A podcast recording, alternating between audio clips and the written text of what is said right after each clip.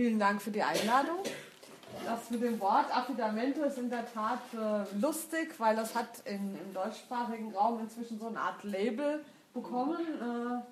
Äh, äh, und der Grund dafür ist tatsächlich, dass äh, diejenigen, die das Buch äh, aus dem Italienischen ins Deutsche übersetzt haben, wo dieser Begriff eine wichtige Rolle spielt, damals auch schon überlegt haben, wie sie den übersetzen sollten und äh, dann sich entschlossen haben, ihn nicht zu übersetzen, sondern im Italienischen stehen zu lassen. Und äh, deshalb ist das aber eine deutsche Spezialität. Im Italienischen ist Affidamento einfach ein ganz normales Wort.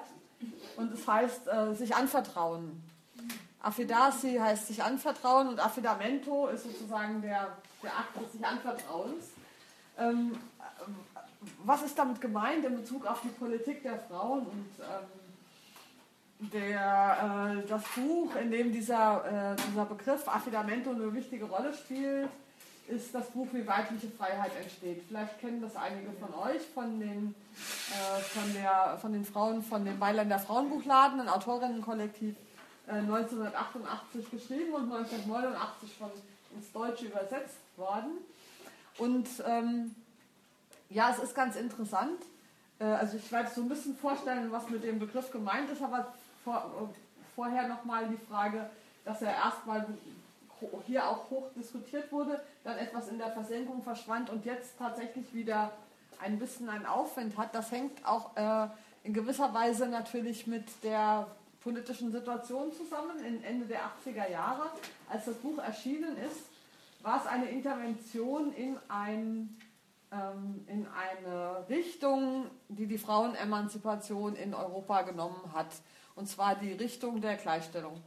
Wenn wir uns daran erinnern, in die Aufbrüche der Frauenbewegung in den 60er, 70er Jahren waren ja aus der Studentenbewegung gekommen. Sie waren revolutionär, ähm, sie waren ähm, auch militant, sie waren auch sehr radikal.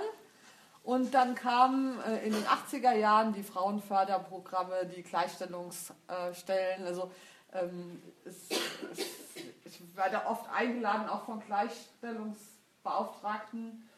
Früher hießen sie Frauenbeauftragte, die jetzt Jubiläen feiern, also 25-jähriges, 30-jähriges. Sie sind alle damals in dieser Zeit so gegründet worden. Und die, dieses Buch, wie weibliche Freiheit entsteht, der Italienerinnen, war ein ein Gegenbuch zu dieser, äh, zu dieser Tendenz, die Frauenbewegung in eine Gleichstellungsbewegung zu überführen. Ähm, und äh, Affidamento sozusagen war die These, die zentrale These ist, dass die weibliche Freiheit, also das Buch heißt ja, wie weibliche Freiheit entsteht im Deutschen, ähm, weibliche Freiheit entsteht, so die These des Buches, nicht dadurch, dass Frauen gleichgestellt werden gesetzlich, dass sozusagen innerhalb der bestehenden politischen Strukturen die Frauen integriert werden, sondern weibliche Freiheit entsteht durch starke Beziehungen der Frauen untereinander, und zwar Beziehungen, die eine bestimmte Qualität haben, nämlich Affidamento und nicht Solidarität. Also Solidarität war sozusagen das Schlagwort der Frauenbewegung, das äh, Frauen gemeinsam sind stark oder sowas hatten wir da. Ähm, und das war äh, eine, eine, Tradition, die Tradition der Solidarität. Wir Unterdrückten müssen zusammenstehen und gemeinsam für unsere Rechte kämpfen. Das war natürlich so eine Erzählung, die die Frauenbewegung auch ein bisschen aus der Arbeiterbewegung übernommen hat. Also die Arbeiterbewegung hatte diesen Begriff der Solidarität, des gemeinsamen äh, sich Organisierens, der gemeinsamen Interessensvertretungen. Und äh, da die äh, Frauenbewegung so ein bisschen in der Strömung der Studentenbewegungen, äh, die ja wiederum sehr marxistisch äh, geprägt waren, entstanden ist, sich formiert hatte, hatte sie dieses, diese Erzählung, diese Vokabel, diese Begriffe des politischen Kampfes auch für sich übernommen. Und die Italienerinnen haben jetzt diese These hingestellt, erstens nicht Solidarität, sondern Affidamento und damit auch, da komme ich gleich noch drauf, Differenzen unter Frauen, also nicht das gemeinsame Wir der Frauen, sondern die Unterschiede zwischen Frauen müssen die Basis unserer Beziehungen zueinander sein. Und daraus entsteht weibliche Freiheit. Und diese weibliche Freiheit entsteht nicht dadurch, dass, ähm, dass ähm, wir über die bestehenden Institutionen gleichgestellt werden, Rechte bekommen und so weiter. Der italienische Titel äh, des Buches ist auch, da ist auch die Übersetzung geändert worden. Der italienische Titel heißt auch Non credere di avere dei diritti, also nicht glauben, Rechte zu haben. Mhm. Ähm, also eine Absage sozusagen an den vor allen Dingen in Deutschland sehr starken äh, Hang der Frauenbewegung für die Rechte der Frauen zu kämpfen. Hm? Äh, und zwar Rechte, die sozusagen staatlicherseits anerkannt werden sollen. Ähm, inzwischen hat sich dann vieles gedreht, äh, vieles verändert. Das ist jetzt ja ähm, 30 Jahre fast her, das Buch. Und diese Diskussionen in Deutschland ist das anfangs sehr äh, interessiert aufgenommen worden. Es haben sich auch an vielen Orten Frauengruppen gegründet, die äh, sozusagen dieses Buch gelesen haben, wie weibliche Freiheit entsteht und daran anschließend auch in diese Richtung diskutiert und überlegt haben. Aber dann kam Judith Butler und hat sozusagen den Diskurs nochmal in eine ganz andere Richtung gelenkt. Die amerikanische Philosophin, die ja auch, äh, 19, auch 1989, also kurz danach, das erschien deren Buch Das äh, Unbehagen der Geschlechter.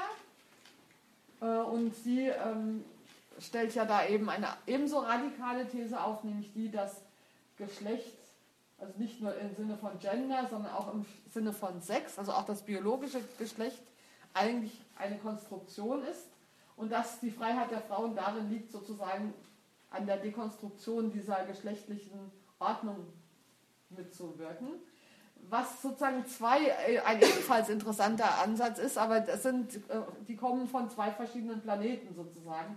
Die einen äh, mit dem Vorschlag, die weibliche Differenz stark zu machen gegen bestehende männliche Institutionen äh, und die anderen damit die äh, Geschlechterordnung generell abzuschaffen. Und das hat dann dazu geführt, dass eine gewisse Konfusion entstanden ist über die Frage, ja, gibt es denn Frauen überhaupt?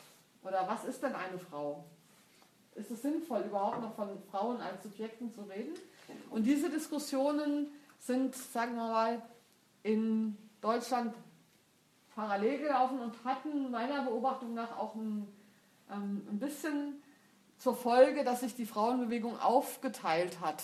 In die einen, die die eine Richtung und die anderen, die die andere Richtung weiterverfolgt haben. Ähm, und das äh, finde ich ein bisschen schade. Inzwischen leben auch diese zwei Frauenbewegungen in Deutschland teilweise auf verschiedenen Planeten, also in den Universitäten und auch bei vielen jüngeren äh, Feministinnen ist sozusagen diese Kritik an der zweigeschlechtlichen äh, Ordnung sehr dominant. Also ich habe ja durch, äh, ich finde das alles auch interessant und ich habe sehr viel mit, mit jüngeren Feministinnen zu tun und ich merke, dass die tatsächlich schon oft das Wort Frau nicht aussprechen wollen. Also Frau nur mit Sternchen sozusagen. Oder sie sagen dann sowas wie ich als weiblich identifizierte Person oder ich als frauisierte. Und damit wollen sie, ich finde das nicht nur, es ist nicht nur lächerlich, sie, sie drücken damit natürlich aus, dass das Frausein nichts Essentielles ist, sondern etwas, was aus gesellschaftlichen äh, Strömungen heraus erst entsteht. Also das Frausein ist nicht naturgegeben, sondern, und das würde ich tatsächlich auch teilen, ähm, ich glaube nicht, dass der Kern des Frauseins etwas Biologisches ist, auch wenn es natürlich stimmt, dass Frauen, mehr Frauen als Männer Kinder gebären können, weil ja nur, nein, es können auch Männer Kinder gebären, wenn man Transsexualität ernst nimmt, ja. Und das sind, äh, das sind Sachen, die sozusagen einer bestimmten Strömung des Feminismus sehr wichtig sind und die aber ähm, auf der anderen Seite es problematisch machen, das Frausein als politisches Subjekt beizubehalten. Weil immer die Frage im Raum steht, was ist denn eigentlich eine Frau? Ähm, ich, ich springe gerne zwischen diesen beiden Welten rum, weil, weil ich bin eine Frau. Ich kann nicht viel mit Sicherheit sagen, aber das kann ich sagen und ich muss es auch gar nicht weiter begründen. Also ich brauche keine Legitimation, um zu sagen, dass ich eine Frau bin.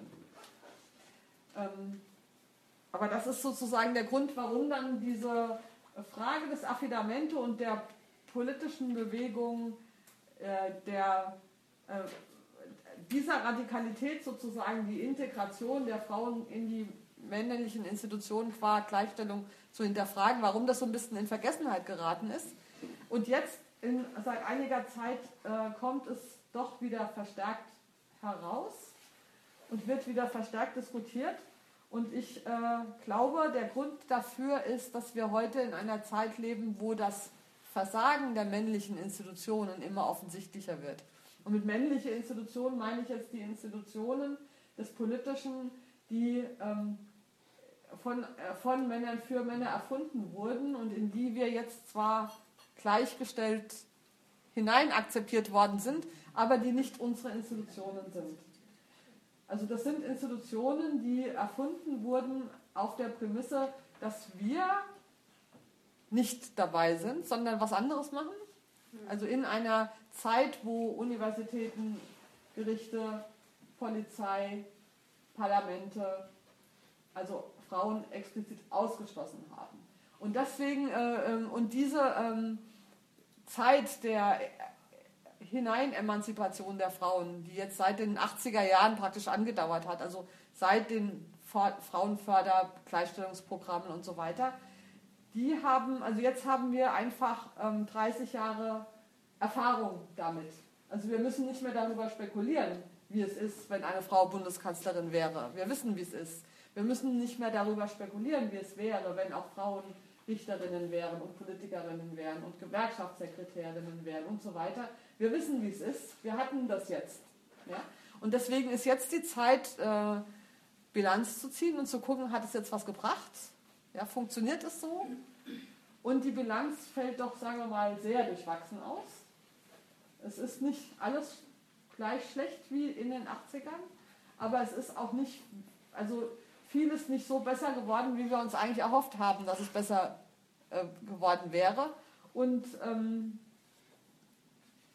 und da kommt eben dann ein äh, zweiter Satz hinein, den die Italienerinnen äh, vor inzwischen auch schon 20 Jahren, also etwas nach ähm, dem privatliche Freiheit in die Welt gesetzt haben, und zwar der Satz vom Ende des Patriarchats. Ähm, und da würden Sie jetzt wahrscheinlich sagen, also ich, äh, wir sind ja in Köln und Silvester schwebt über uns sozusagen wie das Damoklesschwert.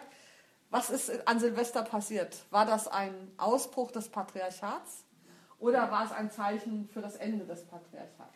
Und ich möchte sozusagen an diesen äh, Ereignissen, also meiner Meinung nach, war es ein Zeichen für das Ende des Patriarchats, weil es gezeigt hat, dass die patriarchale Ordnung nicht mehr funktioniert dass also diejenigen sozusagen, die innerhalb des Patriarchats die Ordnungsmächte sind, und dafür steht die Polizei, dafür stehen aber auch die alten Männer, die die Welt erklären können, die alten Männer, die die jungen Männer im Griff haben. Das Patriarchat ist ja vor allen Dingen eine, äh, eine Kultur des Konfliktes zwischen alten Männern und jungen Männern, sage ich mal. Das, das ist ja die Herrschaft des Vaters, nicht des Mannes über die Frau, sondern des Vaters über die Söhne und die Frauen sind sozusagen nur die Kollateralschäden dabei, weil sie gar nicht mitspielen.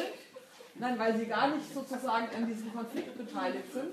Aber was in Silvester passiert ist, meiner Meinung nach, lässt sich zumindest halbwegs plausibel als Konflikt der jungen Männer mit den alten Männern erklären, wobei die Frauen die Kollateralschäden sind. Nicht die tatsächlichen Gegenüber, um die es eigentlich geht. Weder bei den einen noch bei den anderen.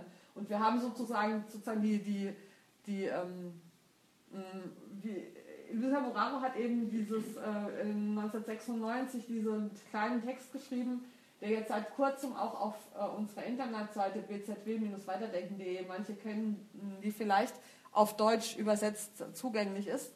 Der, der, den Artikel hat sie genannt Freudensprünge und in diesem äh, Artikel stellt sie die These auf, dass das Patriarchat zu Ende ist oder dass wir, dann sie fordert uns auf, dem Gedanken, dass es vielleicht zu Ende sein könnte, in unserem Kopf einen kleinen Raum einzuräumen. Also mal uns vorzustellen, könnte es sein, dass es zu Ende ist. Und was bedeutet es? Und äh, was bedeutet es für eine Politik der Frauen, die mit dem Ende des Patriarchats ja sozusagen den Hauptgegner verloren hätte? Und was tritt da äh, an, an, an dessen Stelle? Und es kam dann etwas später nochmal ein Text, äh, auch der Italienerinnen, wo es dann eben steht, dass der, der heißt auf Deutsch dann noch das Patriarchat ist zu Ende. Auf Italienisch heißt er, es ist passiert und nicht aus Zufall. Was ist passiert? Es ist passiert, dass die Welt immer unordentlicher ist. Und die ist deshalb unordentlich, weil die Ordnung des Patriarchats nicht mehr funktioniert, aus verschiedenen Gründen. sie funktioniert teilweise nicht mehr gegen uns, weil die Frauen sozusagen dem Patriarchat die Gefolgschaft aufgekündigt haben und zum Beispiel sich weigern, nach wie vor den Part zu tun, den sie im Patriarchat hatten, nämlich stillschweigend, sich um Kinder zu kümmern, ähm, sozusagen immer im Hintergrund zu wirken, die, die andere Seite der Balance sozusagen abzudecken.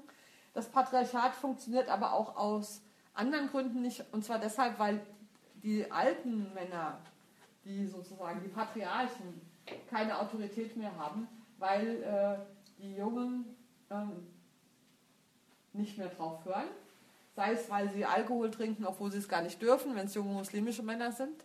Oder sei es, dass sie äh, Geschäfte machen, skrupelloserweise, obwohl doch die Alten sagen, ähm, äh, es gibt ja diesen alten rheinischen Kapitalismus, der äh, sagt, äh, Kapitalismus ist gut, aber es ist ein gegenseitiges Geben und Nehmen und der Kapitalist, der Patriarch hat auch Verantwortung für seine Untergebenen, sage ich mal. Das ist auch ein Ende des Patriarchats, dass die neuen Kapitalisten keinerlei Verantwortung mehr tragen. Also auch nicht diese alte patriarchale oder paternalistische Verantwortung.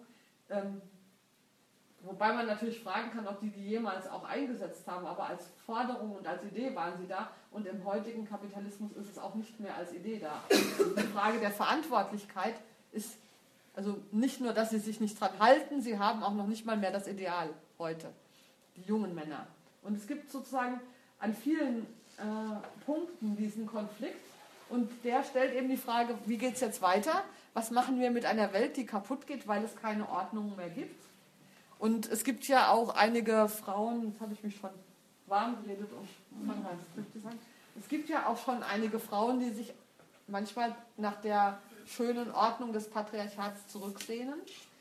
Ähm, es gibt zum Beispiel eine Sehnsucht unter jungen Frauen, die gerne heiraten und viele Kinder kriegen möchten und einen Mann haben, der das Geld verdient.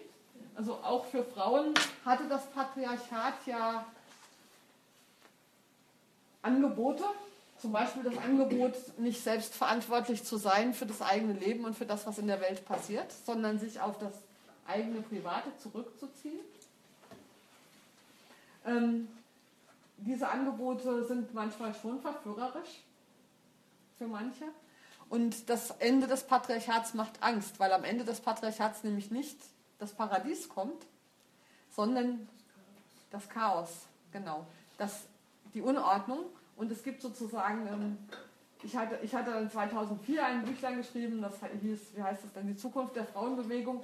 Und da habe ich, ähm, und zwar bevor es die Partei gibt, gesagt, die Patriarchen sind weg und jetzt kommen die Piraten.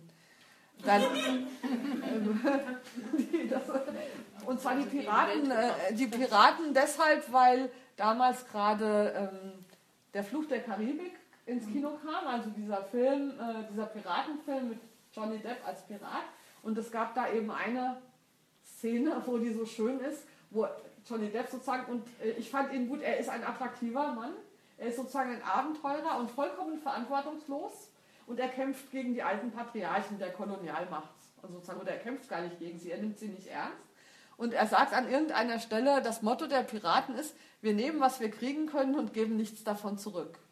Und ich dachte, das ist total der Slogan dessen, wie sich Männer heute in der Welt verhalten. Und wie es sozusagen ganz normal ist, ja, wir, ne-, ja. Ähm, und deswegen so, die sagen, wir haben es heute nicht mehr mit Patriarchen zu tun, sondern mit Piraten. Äh, als, als Gegenüber, kam mir dadurch eben in den Sinn. Und die äh, Versuchung, die wir jetzt haben als Frauenbewegung, ist, glaube ich, die, dass wir ähm, durch dieses Chaos und diesen Schmerz und diese Gefährlichkeit, die die Piraten mit sich bringen, äh, in, in Versuchungen stehen, doch wieder uns mit den alten Patriarch Patriarchen zu verbünden, weil wir uns einbilden, die sind das kleinere Übel. Und ich versuche sozusagen jetzt dafür zu appellieren, dass wir das nicht tun, sondern dass wir sozusagen abenteuerlustig in uns in die Zeiten der Piraterie hineinstürzen und versuchen darin sozusagen eine, eine eigene, eine weibliche Ordnung aufzubauen. Oder was heißt weibliche Ordnung? Unsere Ordnung, eine Ordnung, die uns gefällt und eine, die nicht, ähm, die sozusagen nicht das Scheitern der Assimilationsversuche durch die Gleichstellung, sage ich jetzt mal, nicht so interpretiert, dass wir uns eben noch ein bisschen mehr anstrengen müssen, um uns noch ein bisschen mehr äh, zu assimilieren, sondern dass wir sagen, okay, das hat nicht funktioniert, wir suchen jetzt einen alternativen Weg. Ähm, jetzt habe ich das alles schon einfach so erzählt.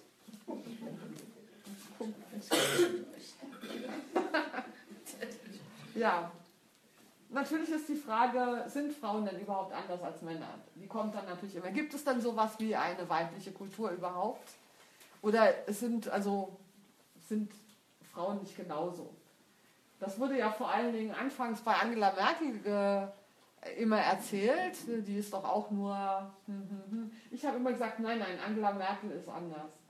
Und ich finde, also ich habe ja so einen Podcast zusammen mit so einem Mann. Wir sprechen, also Podcast heißt, wir unterhalten uns und stellen unser Gerede dann hinterher ins Internet, sodass andere uns zuhören können.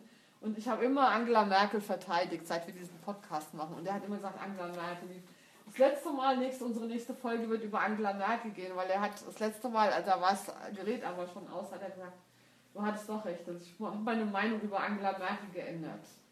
Ähm, und das ist eine, interessante Frage. Was ist jetzt an Angela Merkel eine Frau und was ist nicht eine Frau? Ähm, also, oder was sozusagen, was ist an ihrer Kanzlerinnenschaft eine weibliche Kanzlerinnenschaft und was ist eine ganz normale? Und, ähm, oh, hallo? Ja, eine ganz normale, eine ganz normale männliche Kanzlerin. Ja, weil meine, also meine These ist ja, dass diese Institutionen männliche sind. Das ist eine, das sozusagen das Bundes. Bei jeder Wahl, da wird der Bundeskanzler gewählt und nicht die Bundeskanzlerin. Ne? Ja, ja, genau. Ja. Und dann ist jetzt die Frage, so, wollen wir dafür kämpfen, dass das auch Bundeskanzlerin heißt? Bei Angela Merkel auf der Seite heißt das übrigens so.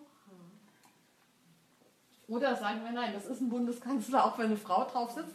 Oder ist es ein Hybrid? Also es ist tatsächlich natürlich so, es ist, gibt die Möglichkeit, auch, in, auch als Frau in diesen männlichen Ämtern etwas zu tun, aber es ist eben nicht dasselbe wie, ähm, wie als hätten wir uns das selber ausgedacht. Also wir hätten uns nie eine Bundeskanzlerin ausgedacht oder einen Bundeskanzler.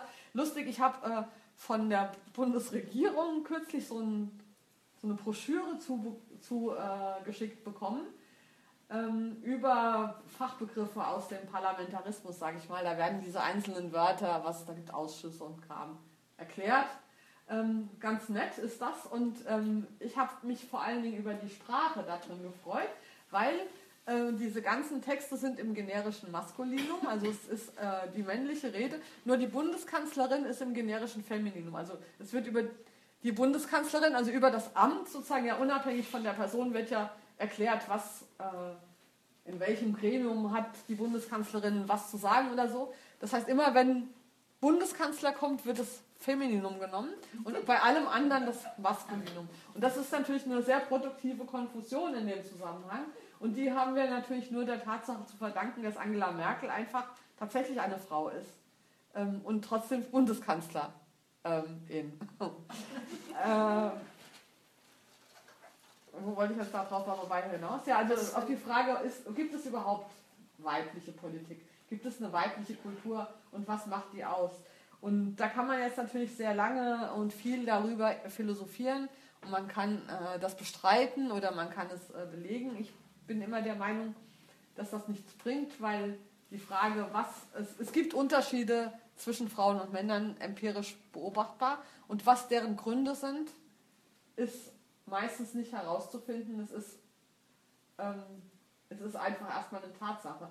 Und diese, ähm, diese Unterschiede muss man nicht verallgemeinern, sondern man kann sie konstatieren in konkreten Situationen.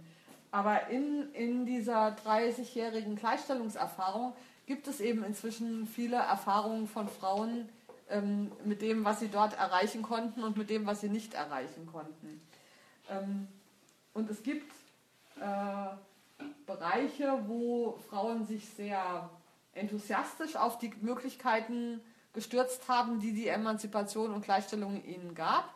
Zum Beispiel gibt es viele Tierärztinnen oder Pfarrerinnen oder auch Richterinnen interessanterweise. Ähm, es gibt also manche dieser alten Männerberufe, sind offensichtlich sehr attraktiv für Frauen und äh, die ähm, werden das jetzt alle. Also Tierärzte gibt es ja fast gar keine Männer mehr drin. Bei den Pfarrerinnen haben die Männer schon Angst, dass jetzt die Kirche verweiblicht. Und so, es gibt also Berufe oder Tätigkeiten aus dem alten Patriarchat, die für Frauen attraktiv sind und die sich durch dieses große Interesse auch verändern in ihrer Bedeutung oder in, in ihrem Charakter. Es gibt aber andere Berufe, die sind nicht so attraktiv für Frauen, wie zum Beispiel eben in, na, bei Maurer, ja, weiß ich gar nicht so genau. Es gibt natürlich noch diese handwerklichen, geschlechtsspezifischen Arbeitsteilungen, aber ich meine zum Beispiel sowas schon wie Polizisten gibt es nicht so viele Frauen, aber auch ähm, Ingenieure. Ingenieure. Auch PolitikerInnen gibt es gar nicht so viele, weil wir haben ja eine Quote. Also die sozusagen mal, dass wir so viele Politikerinnen, die liegt ja daran, dass sie gezwungen sind wegen der Quote. Deswegen kann man ja gar nicht wissen, wie viele Politikerinnen wir hätten, wenn die, wenn die Quote nicht da wäre. Bei den Piraten, bei der Piratenpartei, die sich ja geweigert hat, eine Quote einzuführen, waren es weniger als 10 Prozent. Es gibt auch andere Sachen, die für Frauen ganz uninteressant sind, zum Beispiel Wikipedia-Einträge schreiben. Bei Wikipedia sind die, Anteile der, die Beteiligung der Frauen auch irgendwie bei weit unter 10 Prozent. Mhm. Also zum Beispiel lexikalisches Zugang zu Wissen scheint auch was zu sein, was Frauen nicht sehr liegt. Ähm, wir haben andere Arten der ähm, Kanonbildung oder der ähm, Hierarchisierung. Wo Frauen auch völlig fehlen, sind all diese Rankings, die äh, in, in der Blogosphäre, also zum Beispiel, es gibt viel mehr Blogs von Frauen als von Männern. Aber also bloggen tun Frauen gerne, aber ähm, wenn es dann darum geht, die wichtigsten Politblogs, die wichtigsten sowieso Blogs, sind das immer nur Männerblogs. Das heißt sozusagen, es gibt eine gewisse, es gibt einfach beobachtbare Verzerrungen äh, in dem, was Frauen annehmen und machen und was sie nicht machen. Und ich finde, auf die kann man einfach schauen und gucken, was bedeutet das, was, ähm, was äh, liegt uns daran. Und meine These ist, dass äh, Frauen, ähm, und das sind jetzt so ein bisschen steile Thesen, die können wir dann ja auch diskutieren. Ich glaube, dass also äh, eine bestimmte Abneigung bei Frauen dagegen besteht, ähm, alles, was mit Repräsentation zu tun hat. Also wo, ähm, ähm wo Gruppen oder Prozesse innerhalb der Politik damit gestaltet werden, dass eine, einer im Namen der vielen spricht. Das ist ja die Grundlage der parlamentarischen Demokratie, aber eigentlich auch schon die Grundlage der Monarchie gewesen. Ja?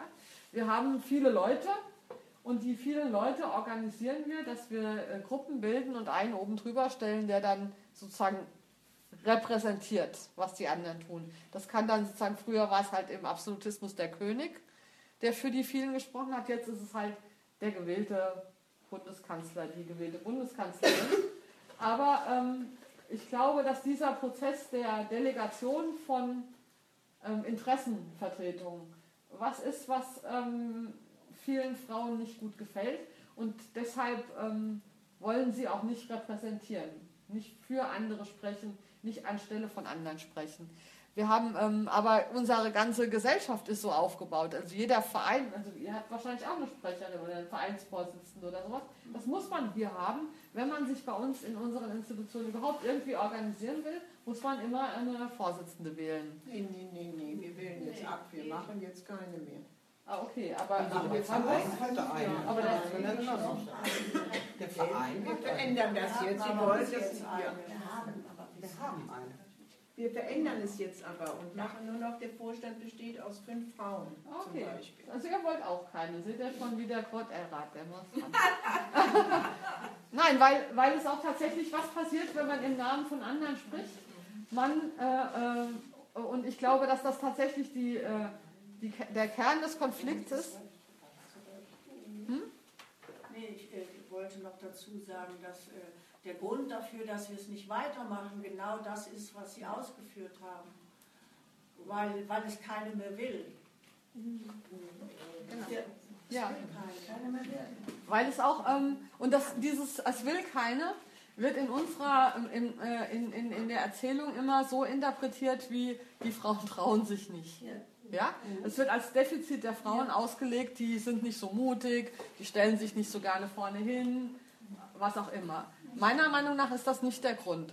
Vielleicht konnte man in den 60er Jahren das meinen, weil da sozusagen ja die Frauen noch so ein bisschen klein gehalten wurden und noch nicht so geübt waren, öffentlich zu sprechen. Aber wenn man sieht, was junge Frauen heute machen, da gibt es kein, also dass sich jemand nicht traut, ist bestimmt nicht der Grund, sondern ich glaube, dass tatsächlich der äh, Grund ist Repräsentation zerstört Beziehungen. Also die Frage der, ähm, äh, wie, wie sind Beziehungen, äh, wie können Beziehungen gelingen? Und wir wissen, dass unsere Beziehungen zu anderen die Grundlage unserer Freiheit sind. Repräsentation verträgt sich aber mit Beziehungen nicht. Oder zumindest nicht so ohne weiteres. Oder zumindest nicht mit der Art und Weise, wie wir Beziehungen führen wollen. Vielleicht ist es bei, bei Männern anders.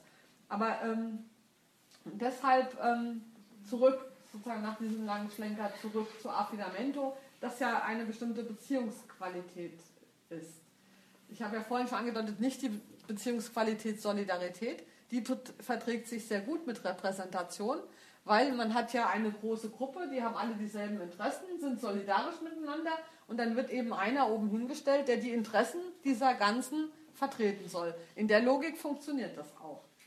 Ähm, wir Frauen haben aber keine gemeinsamen Interessen.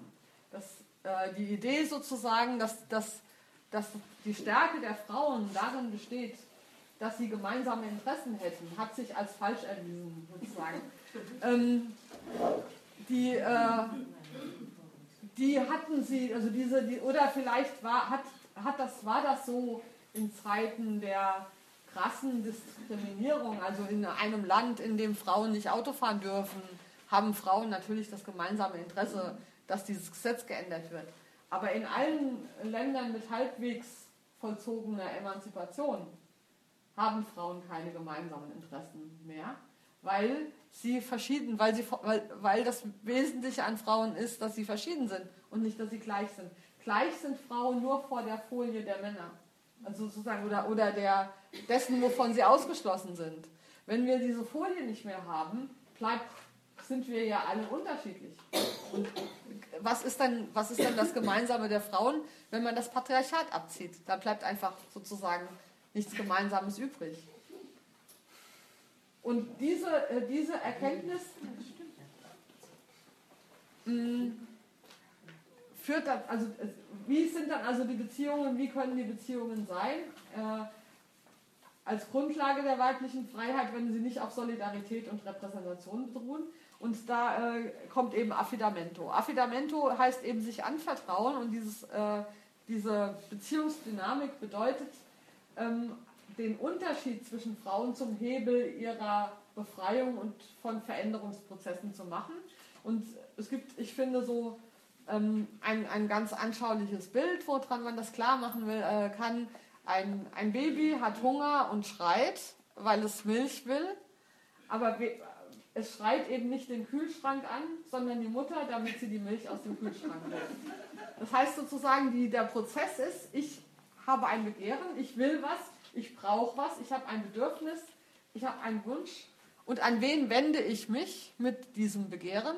Wende ich mich sozusagen an die Welt direkt oder wende ich mich an eine andere, die mir dabei helfen kann, das zu bekommen? Sozusagen wo äh, und diese Art der, ähm, das ist sozusagen die Grundstruktur von Affidamento. Wem vertraue ich mich an? Wem, von wem erwarte ich, dass mir geholfen wird bei meinen Wünschen? der Weltveränderung. Erwarte ich, dass die Polizei mir hilft oder erwarte ich, dass mir andere Frauen helfen im Sinne von, ähm, dass sie mich weiterbringen? Also und der, die, die, die Idee ist, äh, dass, man sich auf, dass wir uns auf diese Weise, wenn wir ähm, zweierlei passiert. Das erste, wir sehen die Unterschiede untereinander nicht mehr als Defizite oder als Probleme, sondern als Austausch zwischen hat was, was der anderen fehlt. Ähm, ja. Wenn wir das könnten, das wäre schön. Aber ich kann das. Also es geht ja nicht darum, äh, kann man das immer oder kann man das nie, sondern es, es geht ja auch darum zu, zu erkennen, wo das schon passiert, wo es vielleicht noch passieren könnte und wie man, wenn man eine Aufmerksamkeit darauf legt, das verstärken kann und ähm, auch für wichtig halten kann. Also aber viele von uns äh, hatten doch sicher Lehrerinnen, die ihnen mal einen Rat gegeben haben, Arbeitskolleginnen oder so. Ähm, diese Praxis der, der Beziehungs, der Affidamento-Beziehungen wird aber immer als was Privates, als was nebensächlich oder so, sowas angesehen, nicht als unser Zentrum, weil wir, ähm, und es geht, äh, es geht nicht nur darum, also die Italiener haben viel dann darüber diskutiert und wir hier in Deutschland teilweise auch, wie das funktionieren kann, was für Fallstricke. Es gibt natürlich auch Probleme dabei. Es gibt da auch natürlich, was ist, wenn diese Beziehung, wenn da Macht mit ins Spiel kommt, wenn man sich da ausnutzt, wenn man sich abhängig macht. Das ist ja nicht alles nur High-Detail, sage ich mal. Ähm, aber es ist eine Möglichkeit eben auch, sich unabhängig zu machen von, ähm, von den bestehenden Strukturen und sozusagen eine, nach einer anderen Ordnung zu leben innerhalb dieser Welt. Also nicht woanders. Ähm, es gibt dann auch so ein, also es geht nicht darum, dass wir eine Frauenkultur bilden, was auch manchmal passiert, und mit der dann in irgendwelche kleinen Nischen gehen. Und ich denke mal, so ein Projekt wie dieses Begin-Projekt äh, steht auch vielleicht in der Gefahr, so eine Nische zu werden, wo man sich zurückzieht und es schön kuschelig hat, ja, und draußen ist die böse Welt. Und ähm, diese Gefahr, also das wäre was, so was ähnliches wie die Sehnsucht mancher junger Frauen zu heiraten, fünf Kinder zu bekommen und der Mann verdient das Geld. Also es ist die Sehnsucht sozusagen mit dieser bösen Welt gar nichts mehr zu tun haben zu müssen. Es kann aber auch natürlich die Keimzelle sein, aus der man heraus die Kraft hat, um genau dann in der Welt was zu bewegen. Das ist sozusagen ähm, eine, eine, Sache, die man alltäglich aushandeln muss. Es gibt diese beiden Möglichkeiten immer. Vielleicht ist beides im Spiel. Es ist, es ist immer beides im Spiel, aber diese Tendenzen sozusagen zu, zu beobachten ist sicherlich nicht falsch. Ähm, und vielleicht gibt es auch einfach unterschiedliche Bedürfnisse. Es, sind, sind auch, es gibt auch Frauen mit mehr und weniger politischer Leidenschaft. Äh, ähm, es ist auch vielleicht gar nicht schlimm, wenn einige Frauen sich nur darauf ähm, konzentrieren, Makramee-Kurse zu machen, keine Ahnung. Ich will das jetzt gar nicht so, ja, das ist ja auch schön. Es müssen ja nicht alle alles machen, aber dieser, diese Verbindung zur Welt, die muss eben bleiben. Es kann sozusagen, es kann, es, es geht darum, nicht sich zurückzuziehen, sondern auf eine andere Art und Weise in den Austausch zu gehen. Und ähm, die äh, äh, wie in ein Beispiel, man kann das immer ein Beispiel vielleicht besser äh, klar machen. Ähm, wie ich, wo ich dran gemerkt habe, was Affidamento eigentlich meint. Oder, also es, Affidamento bedeutet letzten Endes, die andere Frau wahrzunehmen, nicht im äh, Bezug auf unsere gemeinsame Beziehung zu, zu, zu der Welt der Männer, sondern in Bezug auf unsere gemeinsame Beziehung zu dem, wo unser Begehren liegt, was wir eigentlich wollen. Und zwar unabhängig davon, ähm, wie das sich einordnen lässt in die Welt außenrum. Also zum Beispiel hatte ich diese Erkenntnis oder diese, diese Hilfe durch Affidamento, als ich meine Dissertation schreiben wollte. Und ich hatte, das, äh, mein Projekt war, die politischen Ideen von fünf feministischen Sozialistinnen im 19. Jahrhundert zu erforschen, die alle in der ersten Internationale aktiv waren. Also in einem männlich dominierten Verband der Arbeiterbewegung, äh, wo auch wir eine große Geschichtsschreibung haben, was diese Männer da miteinander diskutiert haben, Karl Marx zum Beispiel und so weiter. Und ich wollte sozusagen die Frauenperspektive hineinbringen, wie man damals so schön sagte. Und dachte also, ich suche mir jetzt vier Frauen und bringe deren Frauenperspektive rein. Und hatte dann also auch meine Frauen und hatte auch ihre Texte gelesen und war völlig unzufrieden, weil, im, äh, weil die das, was sie sagten, in Bezug auf, den, auf das, was die Männer diskutiert haben, so schwach war. Also ich musste zugeben, es war gar nicht interessant. Also ich dachte jetzt, erforsche ich die Frauen und die sagen ganz tolle Sachen, die sozusagen viel besser sind als das, was die Männer gesagt haben. Das war aber gar nicht der Fall. Und dann habe ich sozusagen von diesem Affidamento gehört und dann habe ich dann äh, gedacht, ja, der Fehler war, dass ich in diesen Frauen und ihren Texten Kommentare zu dem gesucht habe, was die Männer diskutiert haben. Ich habe gedacht, ich finde da eine Frauenmeinung zu einem von Männern schon vorgegebenen Thema. Also zum Beispiel war das Thema der Internationale, wie man zu Polen, zur Polenfrage steht oder ob die Arbeiterbewegung Parteien gründen soll oder nicht. Das haben die Männer diskutiert. Und zudem haben die Frauen gar nichts Interessantes gesagt. Und dann habe ich diese Texte nochmal gelesen mit der Frage nicht, was haben die zu einem Männerdiskurs beigetragen, sondern was sagen die, was ich interessant finde und was sagen die, was sie untereinander vielleicht voneinander unterscheidet. Also ich habe, wisst ihr, ich habe gesucht die Frauenposition gegen die Männerposition und das war langweilig. Und dann habe ich gesucht, wo, wo haben denn, wo unterscheiden sich die Frauen denn? Wo sagen die denn, was, was sich voneinander unterscheidet? Und dann bin ich auf interessante Themen gekommen, die auch in dem Zusammenhang wichtig sind, die aber in der allgemeinen Männergeschichtsschreibung gar nicht vorkamen. Also zum Beispiel haben die Frauen sehr viel über Bildungsfragen gesprochen oder auch über Erziehungsfragen oder über Familienstrukturen, was alles in den, im offiziellen Diskurs der Internationale einfach gar nicht vorkam, weil die Männer das nicht interessiert hatte. So, und das ist äh, diese Methode sozusagen, die, die andere Frau nicht wahrzunehmen vor der Folie dessen, was der männliche Diskurs gerade ausmacht, sondern als, als Gegenüber zu mir in Beziehung zu setzen. Das ist sozusagen die Praxis des Affidamento und dann in, der, in, der Andersart, in dem Anderssein der anderen Frau nicht ähm, ein Problem zu sehen, sondern etwas, was mich herausfordert und für mich möglicherweise interessant sein könnte, weil es was ist, was ich nicht habe und wovon ich dann vielleicht was abhaben kann oder was lernen kann. Und diese Art, ähm, ist das irgendwie halbwegs verständlich? So aber zu der ja. Arbeit nochmal, ist Ihnen das dann gelungen, die Perspektive? Ja.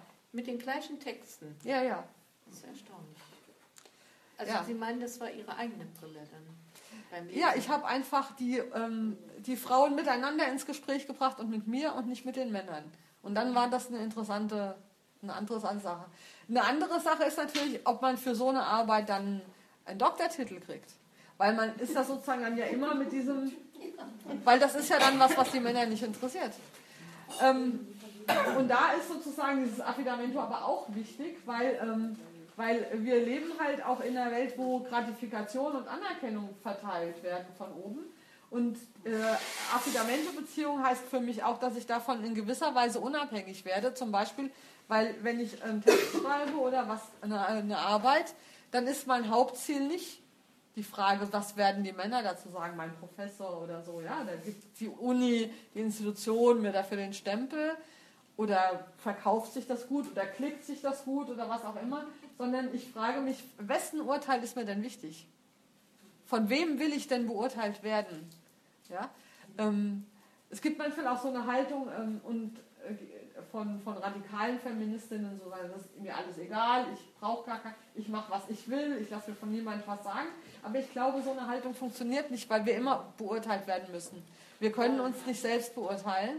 Wir brauchen für, fürs Weiterkommen immer auch die Beurteilung durch andere. Und deswegen ist es so wichtig, sich jemand, also sich auszusuchen, bewusst zu überlegen, wessen Urteil ist mir wichtig und wessen Urteil ist mir dann deshalb auch nicht mehr so wichtig.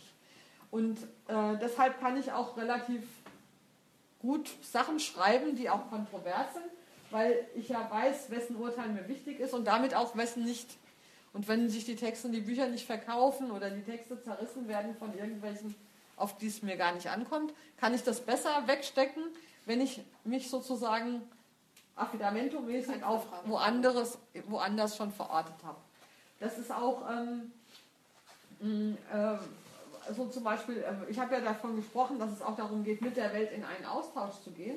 Äh, eine Möglichkeit, dieses Affidamento anzuwenden, das klingt immer so ein bisschen blöd, oder einzusetzen, wenn wir es mit, mit männlichen Institutionen und Strukturen zu tun haben, die ja nicht einfach weg sind davon, dass wir sie nicht mehr wichtig finden, die sind ja nach wie vor da. Aber wenn wir da reingehen und haben unsere, ähm, unser Selbstvertrauen an das Urteil von anderen Frauen geknüpft, dann können wir da auch leichter Konflikte austragen, weil wir sozusagen woanders beheimatet sind. Wir sind nicht so sehr darauf angewiesen, innerhalb dieser Institutionen erfolgreich zu sein und Lob zu bekommen und äh, immer nett gefunden zu werden. Das ist ja auch so eine Sache, die Frauen immer dann unterstellt wird oder vorgeworfen wird, dass sie so konfliktscheu seien. Und das stimmt manchmal auch, finde ich. Aber ähm, eine, ein Grund dafür äh, ist natürlich auch der, Anerkennung an Orten zu suchen, wo die eigene Position dadurch geschwächt wird. Ich kann nicht hingehen und eine Revolution machen wollen und dann von denen, die ich da revolutionieren will, Lob erwarten. Ja, das ist, geht halt nicht. Aber ich brauche, wir alle brauchen Lob. Wir sind nicht diese Einzelkämpfer, diese Autonomen. Und das äh, Lob muss dann eben woanders herkommen. Aber nicht im Sinne von, es gibt dann auch so eine gewisse Kultur in der Frauenbewegung, die sich herausgebildet hat, immer alles gut zu finden oder sich sozusagen immer nur gegenseitig zu unterstützen, aber ohne dass das eine inhaltliche Substanz hat. Zu dieser Affidamento gehört deshalb auch der Konflikt dazu und der, der Streit. Andrea Günther hat mal gesagt, ob eine Frau für mich Autorität hat, also ob, ob ich sozusagen mich ihr anvertraue mit meinem Begehren. Ob eine Frau für mich Autorität hat, das zeigt sich dann, wenn diese Frau etwas sagt, womit ich nicht einverstanden bin und ich dennoch darauf höre. Also das dennoch das wichtig finde, was sie sagt. Darauf höre nicht in dem Sinn, dass ich ihr sofort zustimme, aber dass mich das nicht unberührt lässt, dass sie jetzt da anderer Meinung ist. Bei vielen Leuten wundert es mich nicht, dass sie andere Meinungen haben als ich. Aber bei äh, Autorität zeigt sich eben im, im Konflikt in dem Moment, wo man nicht einer Meinung ist. Solange wir alle einer Meinung sind, ja, aber da, solange wir alle einer Meinung sind, kommen wir auch nicht weiter. Wir, wir fordern uns ja auch nicht gegenseitig heraus, äh, mal was anderes zu probieren. Autorität hat eine, die mich kritisiert und ich bin dann nicht gleich beleidigt, sondern ich denke drüber nach. Das ist sozusagen ein Zeichen von, da hat jemand für mich Autorität. Da ist eine Qualität in der Beziehung da. Hm. Autorität ist ja sozusagen immer davon abhängig, dass sie von jemand anders anerkannt wird. Das ist eben in dieser weiblichen Kultur der Unterschied zu, den, äh, zu der Art und Weise, wie Männer Hierarchien oder äh, äh, Verhältnisse organisiert haben. Da gibt es Ämter. Das heißt, irgendjemand hat den Stempel Bundeskanzlerin, dann ist das sozusagen, das ist eine Machtposition, die ist unabhängig davon, ob die jetzt gerade anerkannt wird von der anderen Person oder nicht. Autorität im Sinne von Affidamento funktioniert immer nur, wenn die andere Seite es anerkennt. Das heißt sozusagen, ich, niemand hat einfach Autorität, sondern eigentlich ist diejenige, die die Autorität zuspricht, diejenige, die die überhaupt erst ins Leben bringt. Und wenn Sie sagen, also die Frau, die ist ja völlig patriarchal infiziert, das ist, dann hat die für Sie offensichtlich keine Autorität. Mhm. Ja, aber das ist immer abhängig, also es kann auch... Ähm, aber sie meint, sie hätte Autorität. Ja, das, das ist... Der, ähm, das ist dann der Kampf dazwischen und da ist es ja, sie hat aber keine. Ja, und dann ziehe ich dann einfach zurück, ja, ja. ich mit jemandem streiten. Naja, man kann auch, also dieses, in diesem Sinne Autorität kann man nicht einfordern. Mhm. Also es ist einfach so, dass äh, auch ich bin jetzt hier, ich kann jetzt nicht sagen, jetzt hören Sie mir doch zu und finden Sie das völlig interessant, was ich sage. Wenn Sie das uninteressant finden, dann habe ich keine, also das kann das, Autorität kann man nicht. Ich kann natürlich sagen, ich bin hier die Vortragende, reden Sie mir nicht dauernd rein. Das wäre Macht ausgeübt. Und so kann natürlich auch jemand in einer bestimmten Position sagen, also ich bin hier die Chefin, ich habe den Stempel oder was auch immer ich an institutioneller Macht habe und kann andere dazu zwingen. Aber Autorität kann ich nicht erzwingen. Die ist da oder sie ist nicht da. Die ist auch gar nicht unbedingt an eine Person gebunden. Autorität kann auch, also zum Beispiel, wenn, es eine Gruppe gibt, die sich unterhält oder die diskutiert über irgendein Thema und alle reden so und alles ist nur so halb interessant, und dann sagt auf einmal eine Frau was, was alle anderen zum Nachdenken bringt, dann hat diese Frau in dieser Situation was mit Autorität gesprochen. Das ist also keine, keine ähm, es ist was Situatives, was immer im Kontext ist und es ist von der Beziehungsstruktur abhängig und nicht von der Einzelnen selber. Und aber die, das, das zu merken, sozusagen, äh, wahrzunehmen, wenn, ähm, also sowohl wenn eine mir zuhört, als auch wenn ich merke, was eine sagt, das finde ich interessant. Das sozusagen als Kultur zu pflegen und nicht nur so als Zufall hinzunehmen, das wäre die politische Strategie. Mhm.